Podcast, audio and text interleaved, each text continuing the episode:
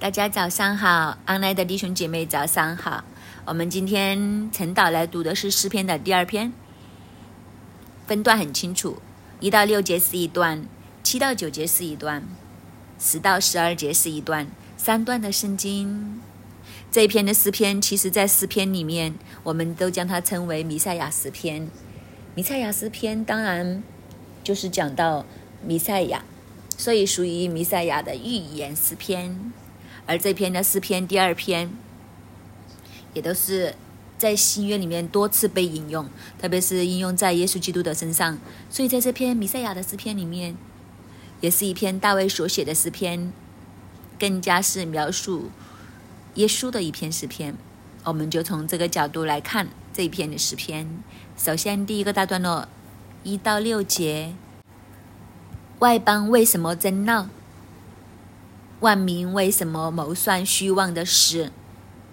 世上的君王一起来，臣宰一同商议，要抵挡耶和华的，并他的受膏者，说：我们要挣开他的捆绑，脱去他们的绳索。那坐在天上的必发笑，主必嗤笑他们。那时他要在路中责备他们，在列路中惊吓他们，说：我已经立我的君在西安的我的圣山上了。这一篇的诗篇是弥赛亚的诗篇，这篇的诗篇也特别的证实耶稣是弥赛亚的身份。但是这一篇的诗篇也都是在以色列的君王他们要登基的时候，会找人来颂唱这一篇的诗篇，甚至不但只是颂唱，而是以这篇诗篇为蓝本，为演一个话剧出来，成为登基大典上面的一个环节、一个节目。这篇的诗篇也都讲到一个属神的王耶和华的受膏者，在这篇诗篇里面会提到耶和华的受膏者，而这个受膏者当然就是指被神所指定的王。这个诗篇其实也是讲神所指定的受膏者，这个王他的权柄的确立。所以为什么会在登基的时候来唱这个诗篇呢？因为以色列的王登基的时候，他的权柄要被确立起来，而这个诗篇就是表现出这个权柄确立的景象，也都说明以色列的王，神所拣选的王，他权柄的由来在哪里？这个弥赛亚的身份的权柄的确立，他是怎样去管辖列邦列国的？所以其实是一个可以说是一个场面浩大的一个这样的诗篇，所以他一开始就说：外邦为什么争闹？万民为什么谋算虚妄的事？很多时候，这些的王登基的时候，我们在中国历史都会看见王朝的一个更替，新王的登基，其实要建立一个下马威，都要确立他的权柄。你前面的王怎么辉煌都好，你是不是有能力可以镇得住？特别是这个这些的大国，他们通常都有一些附属国依附他们的小国。很多王朝一更替的初期，这些的小国、这些的附属国，他们都会试一试，可不可以脱离他？可不可以背叛？可不可以以后不再进贡？因为古时候和现在不同，古时候，他如果是强国的话，其实国与国之间的战争是很难避免的。那这些战争过后，被征服的那一方就要臣服下来，臣服下来之后，他就每年年年都要进贡。当然，这些小国怎么会希望年年进贡呢？进贡就是要将你最好的东西送给。战胜的那些国家，你想想，你无端端要帮自己国家最好的部分给奉送给对方，对方就会越来越强大，越来越有钱。就是从你的袋里面拿出来，有谁愿意呢？所以这些王朝一更替的时候，这些的小国，他们就会很自然的想试一下，有没有可能脱离的。就算是脱离不了，也就是年年也要进贡的话，是不是可以少进贡一些？可不可以讨价还价？这也是一些很现实的一个状况。所以他说：“外邦争闹，万民在筹谋虚妄的事。”圣经很妙的，就是这一些的起哄、这些的争闹、这些的筹谋，都是属于虚妄的事。虚妄的事就是属于虚空的事。英文就翻译成为“们所计谋的”。他们的打算，他们所计谋的东西都是空的，是没有的，是不会成功的。也就是说，这个将要被立的王是蛮有权柄、蛮有能力，并不是一个草包皇帝。所以，他们所筹谋的、想反抗的、想脱离的这个匣子的这一个筹谋，其实是虚空的，是不会成功的。第二节就说，世上的君王一起起来，承载一同商议，要抵挡耶和华并他的受膏者。原来新王登基的时候，世上的君王一起来，不止一个，很多的君王，还有他们的承载都一同商议，他们要来抵挡耶和华并他的受膏者。原来神所拣选的王，当他起来的时候，世界是有反应的，世界是会抗拒。神的受膏者，原来世界和神这一方面是对立的，所以当神所拣选的这个受膏者，这个王要确立他的身份，要登基的时候，世界的王和他的承载会反抗，是不服气的，要抵挡这个权柄。但是最特别的就是第二节，这里讲到他们要抵挡耶和华并他的受膏者。所以他们所要抵挡的这句话，好像给我们看见，就是他们要抵挡神，又要抵挡受膏者一样，其实是一体的。原来你抵挡神的受膏者，就是抵抵挡神，因为神和他的受膏者是同一线的，是站在同一个阵势上的，就是好像一间公司那一个代表或者一个国家。的大使一样，其实他就代表那个国家。如果你羞辱在外交上面，你羞辱这个国家的领事，其实就等于羞辱这个国家。甚至地上的法律都是这样。如果你进入某一个国家的领事馆，其实就等于踏入了那个国家的领土。比如举个例，香港都有不同国家的领事馆。当你进入那个国家的领事馆的时候，就等同。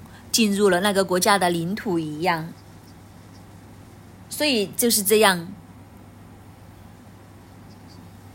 有些人，比如他犯了香港的法律，比如去到其他国家的领事馆的时候，警方就不能够进去抓人，等于是入侵了那个国家，只能要求对方将人交出来。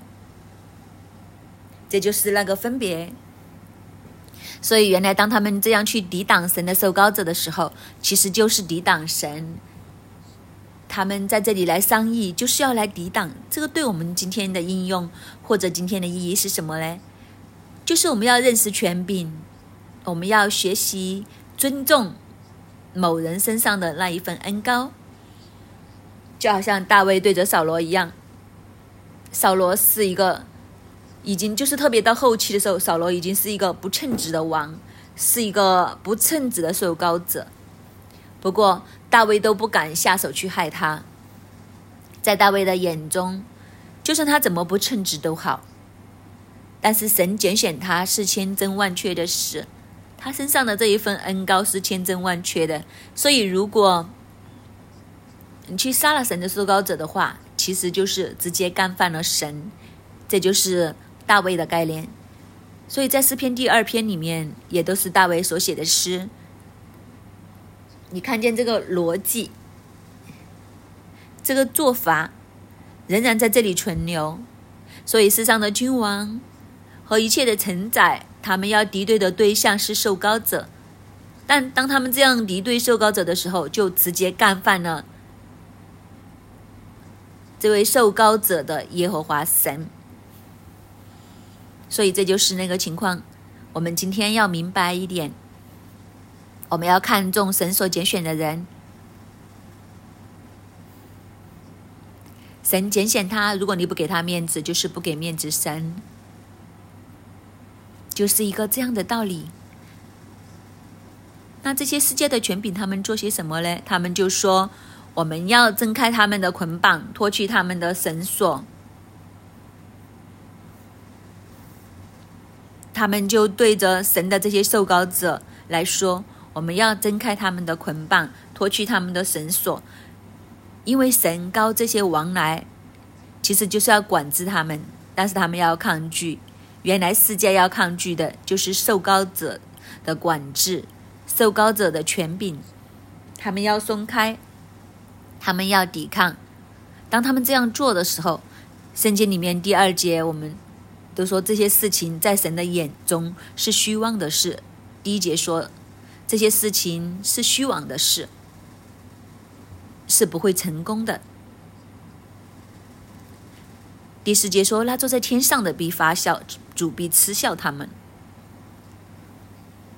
你看到两个很不一样的图画，世上的君王和臣宰，他们就一同聚集，他们就在这里商议怎样去抵挡神的受膏者，怎样去推翻这个王朝，怎样去造反，怎样去背叛神所拣选的王。他们是很忙碌的，你看见世上就是这样一个景象，就是他们很忙碌的开会啊、商量啊，呃。密图谋啊，这是一个怎样的景象呢？那坐在天上的必发笑。天上英文就翻译成比较清楚，就是那个在天上，原文是诸天，不是一个天。那坐在诸天之上的发笑。下面开会看得很忙碌，但是在诸天之上的神淡淡然的坐在自己的王座上，对着他们只是轻轻的一笑，只是发笑。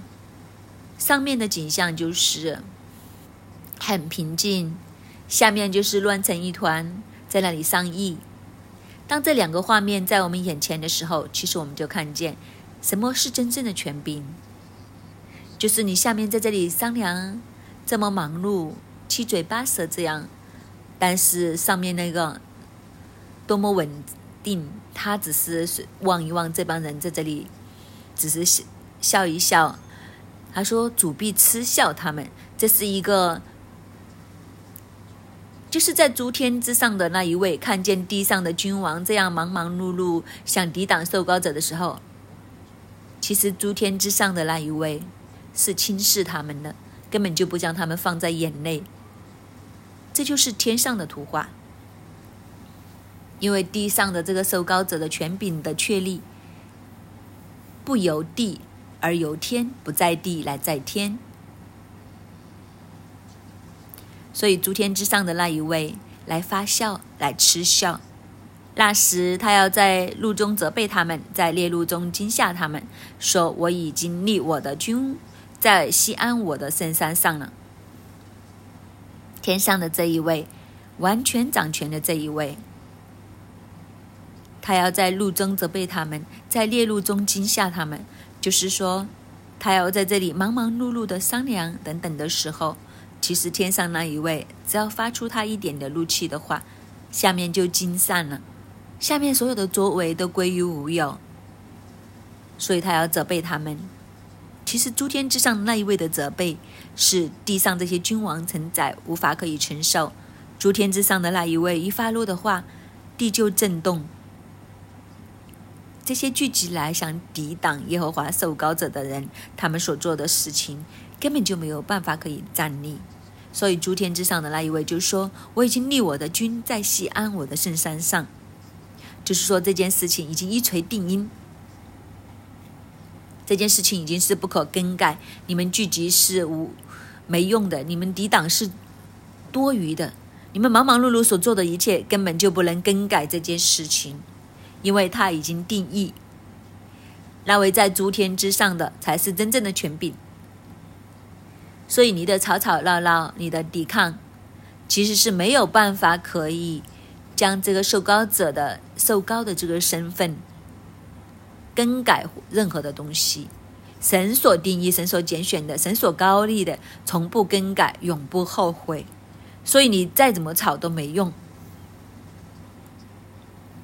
这就是第一段给我们所看见的图画。神就说：“你们吵怎么吵都没有用，我已经将我的军立在死安我的圣山上。”这里所指的就是整个的耶路撒冷。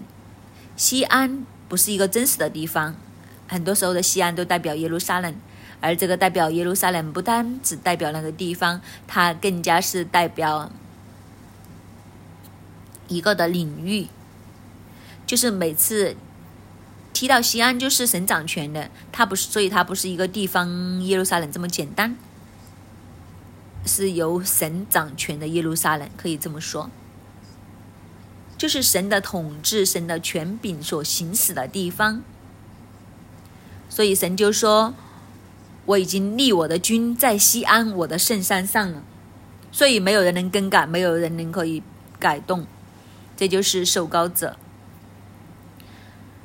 这是第一个大段落，在诗篇里面揭开了一个这样的图画。这个图画就是世界会抗拒神所设立的受膏者，但是他们所筹算的全部都会归于虚空，因为神在永恒中所定的旨意，没有人能更改。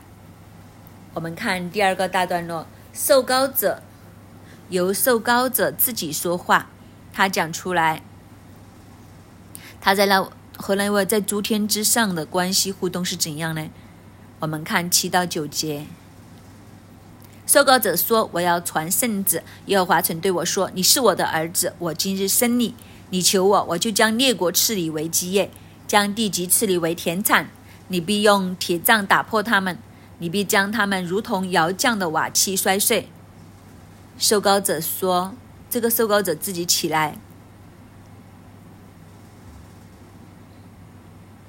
我们刚刚说这一篇的诗篇会变成一个话剧，在登基的时候成为一个表演演的项目。第二段就是第二幕，前面的一幕就是一个开场白一样，是一个背景。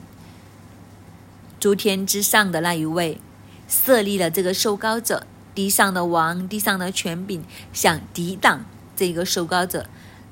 现在受高者自己出场了，他一出场他就讲：“我要传圣旨。”我要传圣旨，英文就翻译成为“传圣旨”是什么呢？就是宣告 “quit” 的意思，就是定下了，是不会再更改的。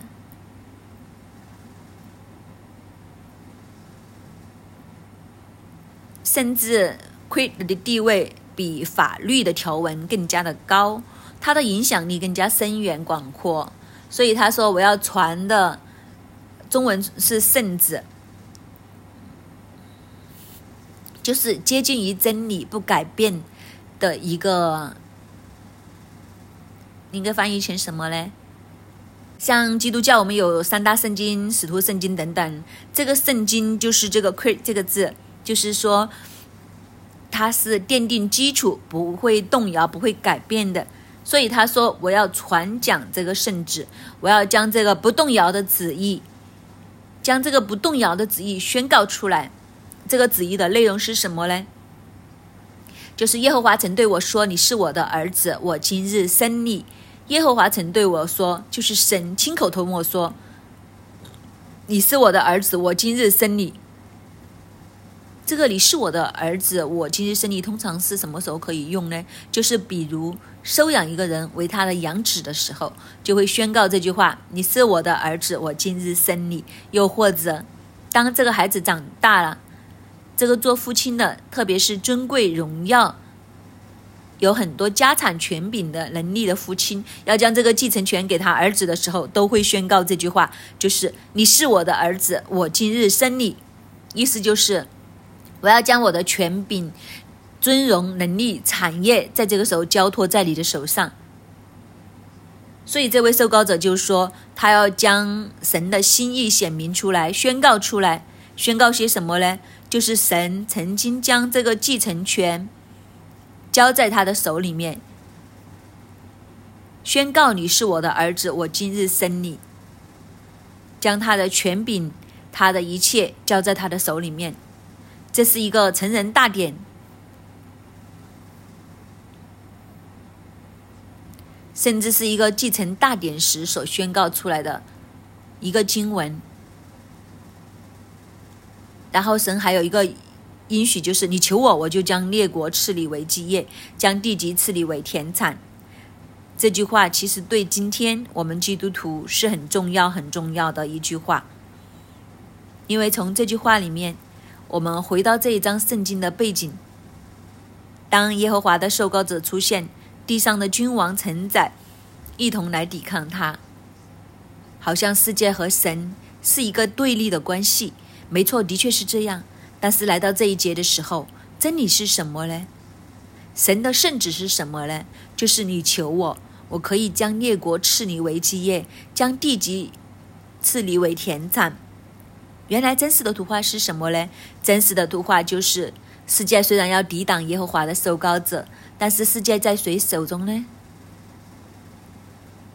如果世界不是在诸天之神的手中的话，神又怎么会和他的继承者和他的受膏者说：“只要你求我，列国我要赏赐给你，成为你的基业，成为你的田产。”原来列国其实不是在世界的王的手中。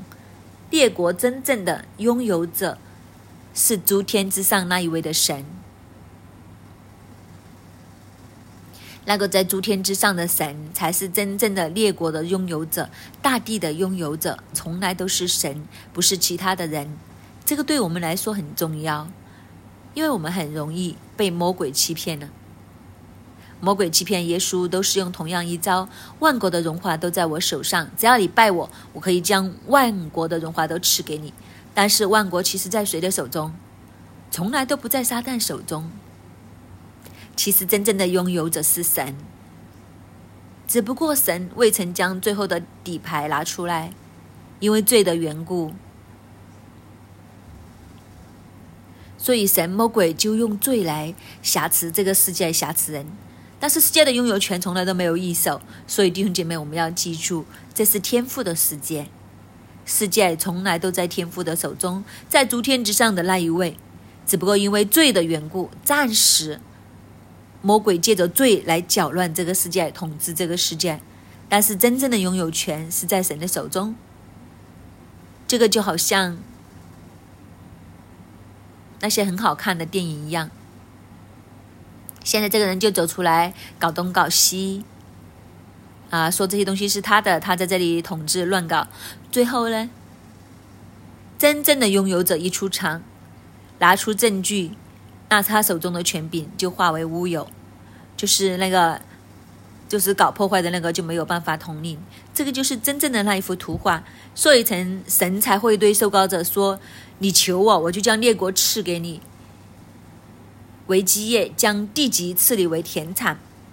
当收割者被确立的时候，神说：“你必用铁杖打破他们，你必将他们如同窑匠的瓦器摔碎。”所以，这个权柄、这个能力是来自于神，神才是那个终极的拥有者。今天世界不是在仇敌的手中，今天世界仍然在神的手中。所以，我们做基督徒的。我们要明白，我们要相信，我们不需要惧怕魔鬼，我们不需要惧怕世界的王。我们要惧怕的、要敬畏的，其实是天上在诸天之上的那一位，因为他才是终极的拥有者。只要我们来到他的面前，只要我们成为他的儿女，其实这句话也是给今天的你和我，就是你是我的儿子，我今日生你。神神将大地的。治理权是给人，不是要给魔鬼。但是当人犯罪之后，借着罪，魔鬼就欺骗了我们，魔鬼就挟持了我们，就掳掠了我们。也知道他好像挟天子令诸侯一样，就统管了这个大地。但是有一天要翻盘，因为真正的主人他会拿回这个权柄。所以我们今天要明白。我们不需要向世界低头，我们不需要向魔鬼低头，我们其实是要认定终极的拥有者，神给受膏者有权柄，可以用铁杖打破他们。铁杖这个词语放在一起是两个东西，就是铁和杖。铁是当时最坚硬的物料，代表能力，所以铁就是最硬的东西。因为人类的历史从石器时代进入青铜时代，带去铁器时代，就是一样比一样坚固。铁是比铜硬很多。古时的人刀剑都是用铜做的，但是当铁一发明的时候，铜的兵器碰上铁就断了，就碎了。所以铁是代表力量，杖呢就是代表权柄，所以是能力、权柄的意思。你必用铁杖打破他们，就是神要将权柄和能力给神的受膏者。而神的受膏者，因着这一份的高某，因着这一份的恩高，有权柄，有能力，胜过打破他们，胜过他们地上的这些的君王，抵挡受膏者的。抵挡受膏者是什么呢？其实“受膏者”这个字，希伯来文就是尼赛亚，但是尼赛亚的希勒文是什么呢？因为我们知道，去到新约的时候，新约圣经大部分就是用希腊文来写的。因为当时的罗马的统治，希腊文“弥赛亚”的意思就翻译成为“基督”。所以，原来抵挡受膏者的这个可以说是敌弥赛亚，在新约里面就是敌基督。但是在这里，我们看另外一个图画，就是。神说：“他的儿子，他的受膏者，因着这一份的恩高的缘故，有权柄、能力打破这些的敌基督。所以，这场的终极的战争一定是耶稣得胜。那我们是不是要做聪明人？我们要知道，从这个角度去认识什么是恩高。这一份的恩高，让敌基督都要退去。”都要在面前臣服下来，所以他说：“你必摔碎他们，如同窑匠的瓦器摔碎；必将他们如同窑匠的瓦器摔碎。”就是这些抵挡的人，在这个受膏者的面前，受膏者神将权柄能力赐给他，胜过他们，甚至可以将他完全的摔碎。这就是。第二个大段落，受膏者来宣告这件事，就是告诉他们，就是这些聚集来要抵挡、推翻他们的人，就告诉他们这一份的恩高，神给他们的身份上的确立，他是神的儿子，这个继承权，这一个的权柄已经落到他的手中，所以他要好像手中有铁杖一样，能够胜过这一切的抵挡者。这就是第二幕，我们看第三幕，十到十二节。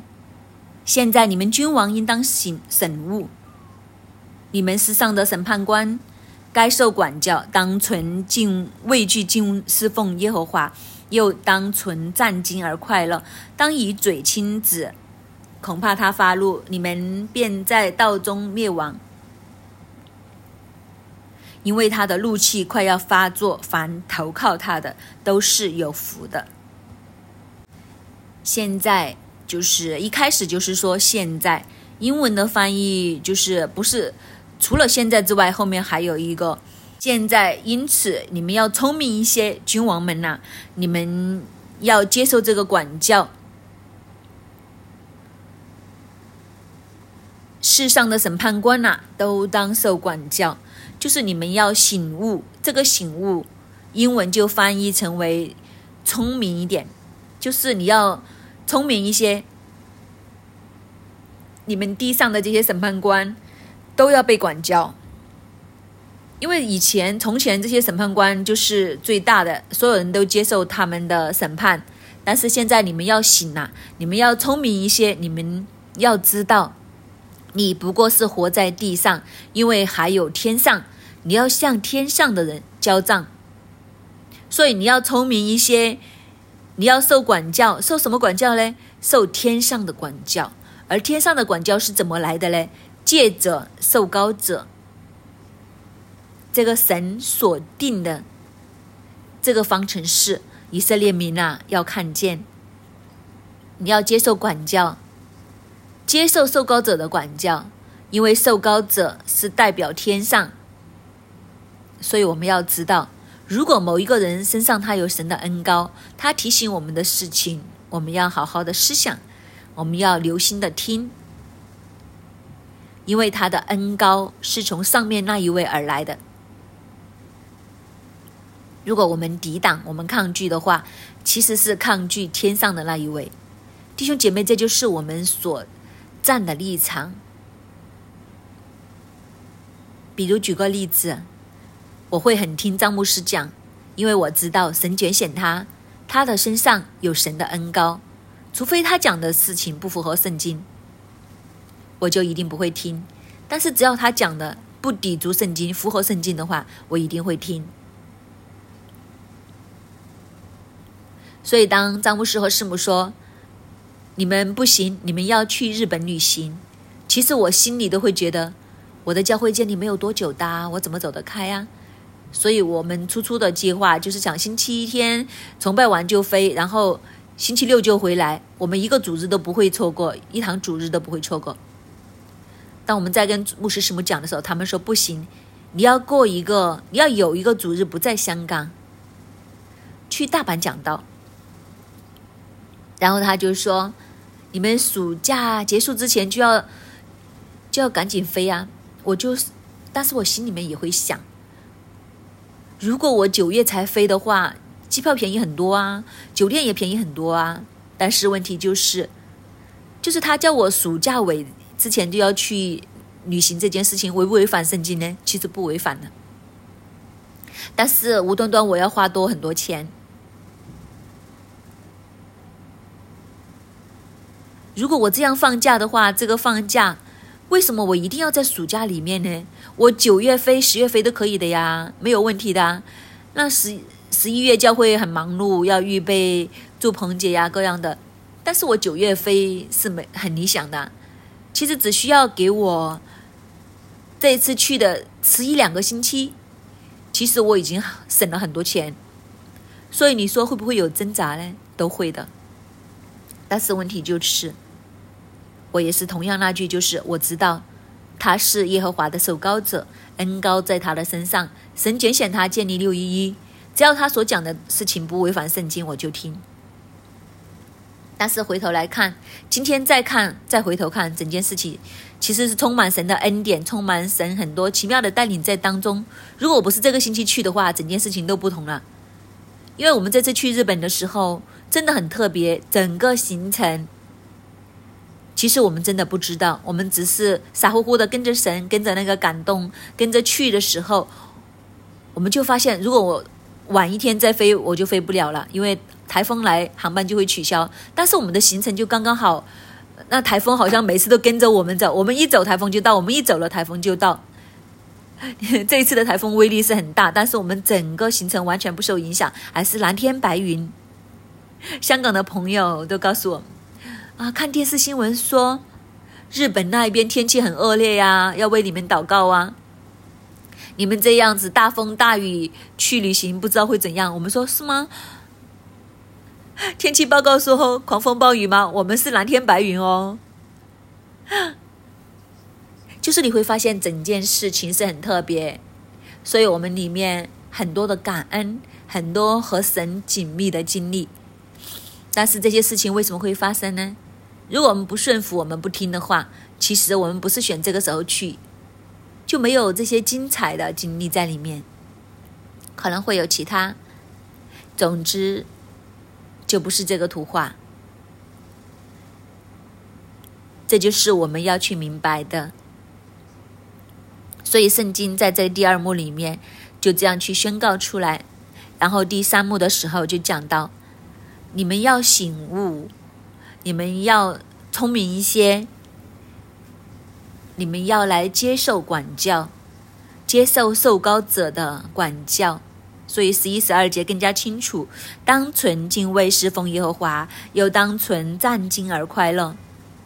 就是你要带着那一份的敬畏，你要知道他是神的受膏者，那一份的恩高在他身上的时候，不要轻视他，不要轻视神所设立的权柄。可以简单这么说，其实这个受膏者就是神所设立的权柄，因为他是要来做王的，不要轻视他。就是你要将他当得的分量，那个荣耀归给他，他是有重量级的人物。所以你对着他就是有要有尊重重量级的人物的那个尊重在里面。当我们这样尊重神所设立的权柄的时候，其实我们是会快乐的。但是这个快乐是真正的快乐，而是建基在这个敬畏的上面。当以嘴亲子，恐怕他发怒。所以就是说，我们要这样来服侍这一位的受膏者。如果他发怒的话，为什么他会发怒呢？就是你们的关系出了问题。如果你们的关系出了问题，我们就在道中灭亡。因为这位的受膏者其实是要将我们带入永恒的那一位，所以在新约里面将这篇诗篇引用到耶稣的身上，这篇诗篇被称为弥赛亚的诗篇。所以我们都知道，原来我们与耶稣亲嘴，和耶稣有这个关系的时候，我们就得着永生。我们和耶稣亲嘴的时候，我们就不是在他的列路之下。什么是他的列路之下呢？其实就是审判。耶稣有一天会再回来审判这个大地。如果我们是和他亲嘴有关系、亲密的那一个的话，我们就进入喜乐和永恒的里面。但是如果我们和他没有这一份亲嘴的关系，我们就在他的震怒底下，在他的审判底下。我们必定在道中来灭亡。这个道所讲的就是永恒之道、永生之道。所以，这个就是我们今天要看见、我们今天要明白的。因为他的怒气快要发作，其实他的审判已经在门口了。这一段的圣经对今天是更有意义，因为我们都知道，在人类的历史历代历史里面，我们最接近耶稣再回来的时候，因为已经是幕后的幕后，所以我们要明白。他的怒气快要发作，他的审判快要来。为什么他的怒气会要发作？他的审判要来呢？因为前面的第一大段落所讲的，因为第二节世上的君王一起起来，曾在一同商议，要抵挡耶和华并他的受膏者。所以受膏者是一直在忍忍，这一班人在这里吵吵，抵挡抵挡。但是去到某一个位置，这个受膏者忍无可忍，他要行使他的权柄，他要用铁杖来打碎他们，将他们好像这个窑匠的瓦器摔碎一样。所以列国有一天要面对这个受膏者的怒气，他的权柄快要发作。不过凡投靠他的都是有福的，所以我们要站对位置。所以这个才是第十节说。我们要醒悟，我们要聪明，我们要站对位置，不要站在世界的王的那一边。我们要站在受高者的这一边，凡投靠他的，站对位置，站在受高者这边的，都是有福的，因为他会将永生报答他们。所以，这个就是整个弥赛亚诗篇给我们看到。今天我们都要这样去明白：神是在诸天之上掌权，其实一切都是在神的手中。所以，我们要做聪明人，我们要站对位置，我们要站在收高者的这一边，因为他不是空空的配件，他是真是有权柄、有能力，手中有铁杖，可以摔碎列国，如同窑匠摔碎瓦器一样。今天我们都要有这一份的看见，这样我们人生的定向就会不一样。我们所走的路就会不同。愿主来帮助我们，将这份智慧放在我们当中。阿门。主啊，你是那个圣洁全能的主，你的名是何等的尊贵，你的名是何等的公义。主啊，我们愿今天早上，我们要用一个极大的感恩来归给你。主啊，你在我们每一个人的生命当中。你都愿意将你极大的恩典来给我们每一个，主啊，我们愿意。今天将感恩来归向你，主啊，我们愿意用我们的颂赞、赞美来归给你，好不好？这一刻，我们一同来开口，用感恩的来归给我们的神，感恩我们的神每一天都顾念我们。我们一同来开口，来感谢、赞美我们的主。我们感谢、赞美你。主啊，你的话语是何等美善的！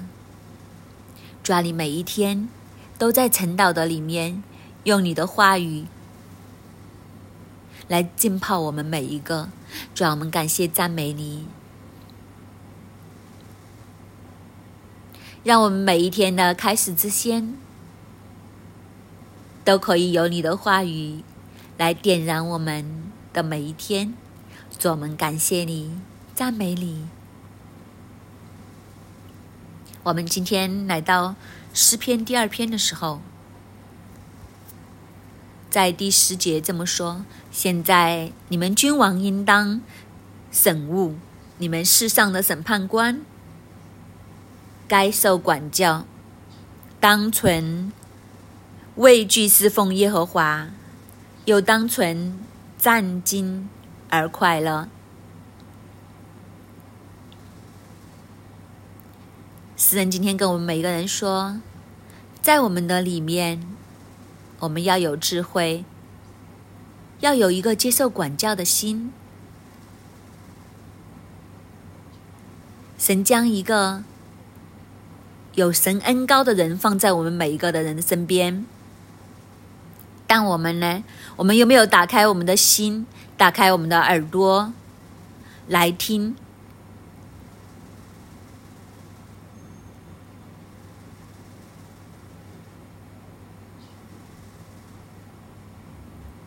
今天经文告诉我们要，我们要当存管教的心。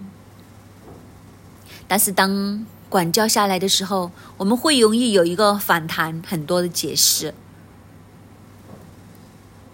我们没有谦卑下来，去听，去接受这一份的管教。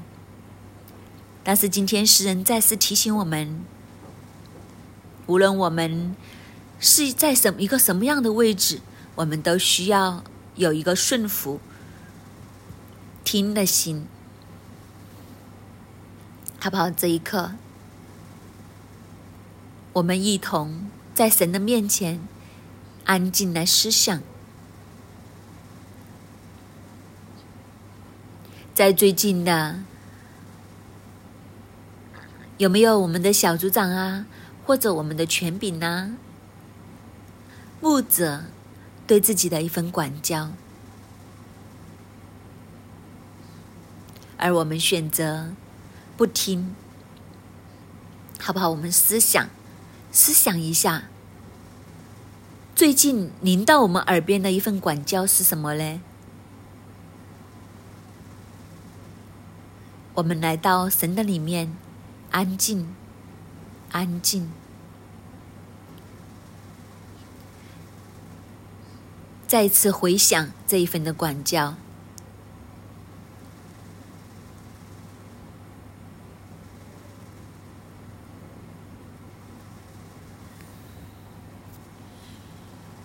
在这个安静的时间里面，神再次将这一份的管教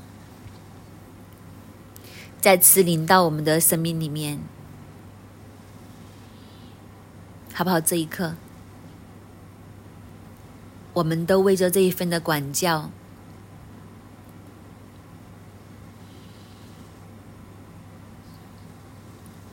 来摆上祷告。让这一份的管教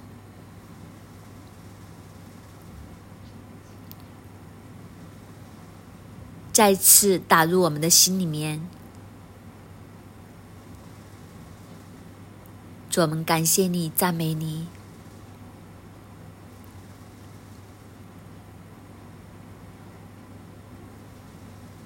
神会派不同的人在我们身边。愿意对我们的生命来说话，主啊，求你给我们一个愿意顺服、愿意听、愿意受教的心，让我们的心印都要在这一刻被柔软下来，让我们愿意接受我们身边的人来管教修剪。不再是用自己的心来，不再是跟随我们自己的心走。主啊，你让我们有一颗谦卑的心，愿意顺服的心。主啊，你让我们打开耳朵去听的时候，纵然我们的心里面可能有很多的叽里咕噜的，但是主啊，你平静我们的心。让我们不再是用头脑上的来分析，更多的我们在你的里面愿意听，愿意改，愿意行出来。主，我们感谢你。当我们知道了，今天在第二篇里面讲，我们知道。有一个管教的心呐，但其实这一份的顺服不是单纯的，好像头脑上的要告诉我们，我们要跟背后，其实我们要更多的明白。神的那一份权柄，神将大地的继承权其实是给自己的儿子，神才是那一个掌权者。我们今天的身份就是神的儿女，我们要明白神的那一份大能，我们才可以有一个谦卑顺服的心，来跟上那一份管教。经文里面说。二章的八节说：“你求我，我就将列国赐你为基业，将地级赐你为田产。你必用铁杖打破他们，你必将他们如同窑匠的瓦器摔破碎。”神说：“他要将大地的继承权赐给自己的儿子。只要我们去求列国的产业。”地级的田产都要归给我们，好不好？我们这一刻，我们都将手放在心上，为着我们有一个敬畏我们这个地上最大拥有权的神的天父爸爸，让我们有一份敬畏他的心来祷告。亲爱的主耶稣，亲爱的天父爸爸，我们来到你的面前，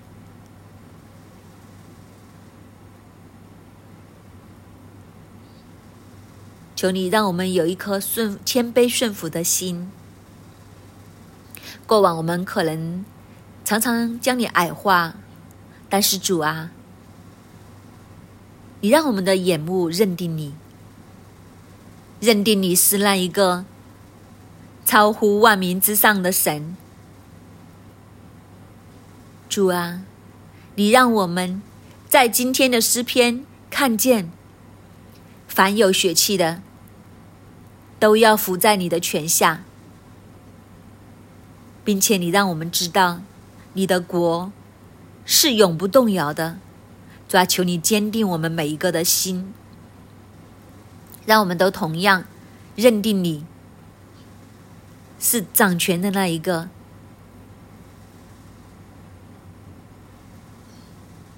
认定你是赐列国、赐地上产业给我们的天赋爸爸。让我们的眼目对准你，让我们有心存敬畏你的心，当你的受膏者。当我们的属灵父母、牧者的管教临到的时候，当我们心存敬畏，这一份的管教，我们同样的敬畏，我们同样有一份被管教的心。主啊，我们感谢你，感谢你为我们每一个预备这些属灵的人在我们身边。主啊，求你更多的和我们的生命来说话，我们愿意在你的里面活出基督的样式。主，我们感谢你，赞美你，听我们每一个的祷告。奉主耶稣基督的名求，阿门。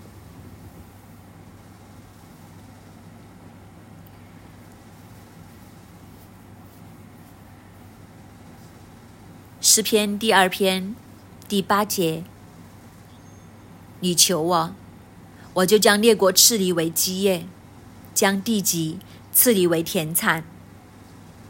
弟兄姐妹，今天愿这一节的圣经进入我们的心里面。